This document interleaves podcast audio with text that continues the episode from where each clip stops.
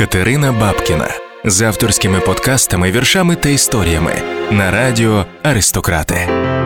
Підписатись на телеграм-канал Катерина Бабкіна Вірші історії. Сьогодні Міжнародний день перекладача, міжнародне свято людей, котрі допомагають порозумітися усьому цьому Вавилону.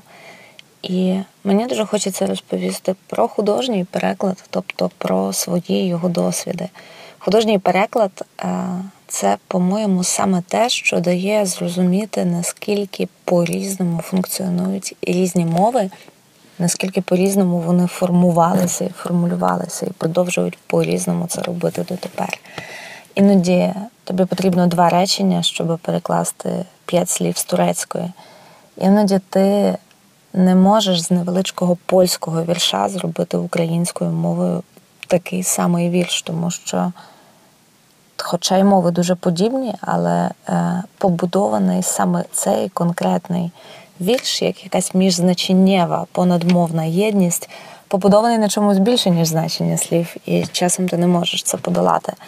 Я перекладаю з російської, безумовно, польської, французької і англійської. З англійської я переклала книжку Маленька книга Хюге. Е, про данські способи бути щасливим. Книжку, яка перебуває зараз в усіх топах, усіх продажів. Я все ніяк не можу зібратися, написати її авторові Міку Вікінгу, що це була класна і натхненна робота, і я дякую йому за текст, з котрим довелося працювати. Але сьогодні історію я закінчу віршем в своєму перекладі. Усього на всього з російської мови, мало того, ще й текстом нашого сучасника Колі Колініча просто до осені, до часу. Після літа цей вірш завжди дуже-дуже мені пасує. Смерті немає. У мене в кишені пальто, каберне совіньйон і шматочок дорблю. Я люблю, я люблю. Не мовчи і повторюй за мною. Люблю, я люблю, я люблю. Я люблю оці стіни, Сидіння останнього ряду і тьмяний старий екран. На екрані шосе номер 5 від Сансу до Фонтенбло, там, де світло, тепло, де росте коло траси платан. Той платан перехожому в спеку, неначе маяк кораблю. Той платан, що прикінчить Альбера Камю без жалю, але смерті немає.